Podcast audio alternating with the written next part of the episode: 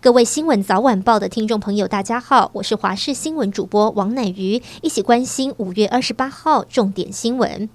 北市府规划五月三十号到六月五号开放五到十一岁儿童接种儿童 BNT 疫苗，原本仅安排国小施打，昨天才宣布，今起幼儿园可集中接种，连三天在十二大行政区各一据点集中接种。就有家长投诉，有幼儿园家长担心打不到，就上预约平台登记，结果前天幼儿园突然开始造册，并要求排除已预约在诊所打的幼童，导致先预约的人变成最后才施打，最长的时间差，最大时间差最大。可晚将近一周，等同于是惩罚先在平台或医院预约的小孩。对此，台北市教育局说，若家长希望到十二个行政区指定地点施打，也可以取消平台预约，并与幼儿园联络，选择造册后就可以到指定地点打疫苗。教育局强调，这是两条管道让家长选择，并没有相互冲突。正值防疫期间，高雄市卫生局二十七号发生男员工坠楼事件，二十三号陈姓职员从八楼高处坠地，当场身亡，地面留下大片。片血机，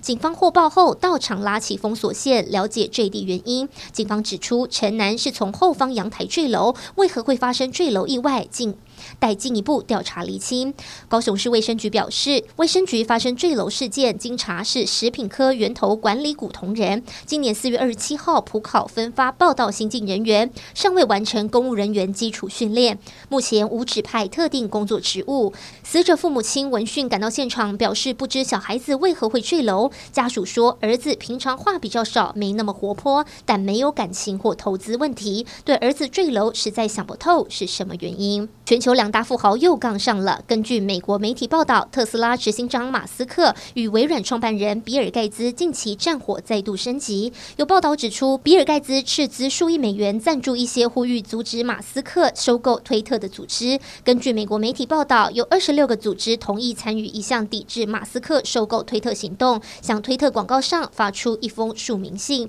如果马斯克改变内容审核方式，他们将游说广告商抵制推特平台。比尔盖茨的此善基金会向这些组织其中的十一家捐赠数亿美元。马斯克对此发文怒斥：“多么恶心的行为！”猴痘疫情烧到拉丁美洲，阿根廷周五五月二十七号通报了首例确诊个案，患者来自西班牙，目前隔离接受治疗。欧盟正在联合采购疫苗和药物，不过欧盟与世卫组织都强调，猴痘的传染性和风险都无法跟新冠肺炎相提并论，大众不需恐慌。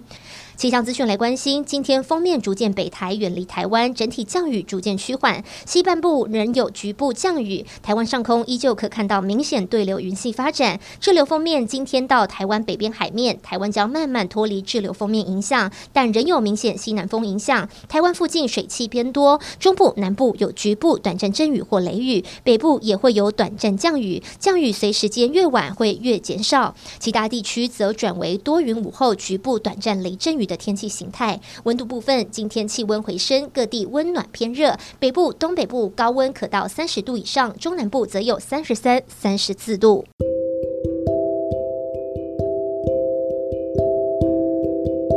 以上就是这一节新闻内容，非常感谢您的收听，我们下次再会。